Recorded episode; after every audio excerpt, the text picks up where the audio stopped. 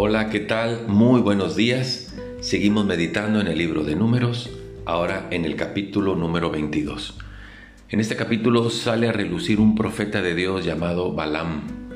Balaam había sido enviado o había sido llamado, perdón, por el rey de Moab para que maldijera al pueblo de Dios.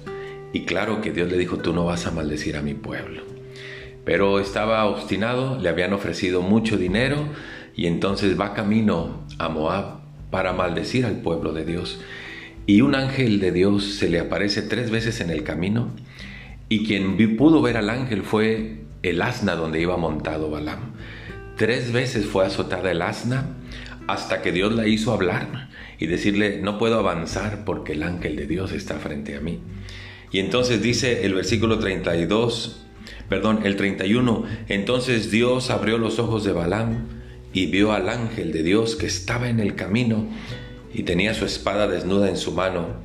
Y entonces Balaam entendió que el asna se detenía porque le estorbaba el camino el ángel de Dios. Y el ángel de Dios le da la, la, respuesta y porque él conoce las intenciones del corazón. Y dice el versículo 32, porque tu camino es perverso delante de mí.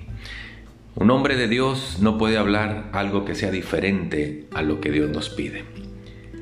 Es claro que lo que pide Dios es que hablemos de su palabra con la actitud correcta, con la intención correcta. Si Dios le había dicho no vas a maldecir al pueblo, Balaam no tenía por qué ir a maldecir al pueblo. Y entonces lo entendió. El versículo 34 dice Balaam, he pecado porque yo traía malas intenciones y dice el 35 que el ángel de Dios le dijo a Balaam, ve con estos hombres, pero la palabra que yo te diga, esa hablarás. Y el 37, cuando estaba reunido con los de Moab y querían que maldijera al pueblo, le dijo, yo voy a ir contigo. Pero dice el versículo 37, la, la frase final, la palabra que Dios pusiera en mi boca, esa hablaré. No basta con conocer la palabra, tenemos también que tener la actitud correcta. Déjeme decirle algo, el diablo también conoce la palabra, pero no está bien intencionado. El mismo diablo quiso engañar a Jesús con la palabra, ¿verdad? Cuando le decía, di que estas piedras se conviertan en pan. Pero Dios, Jesús le dijo, no solo de pan vivirá el hombre.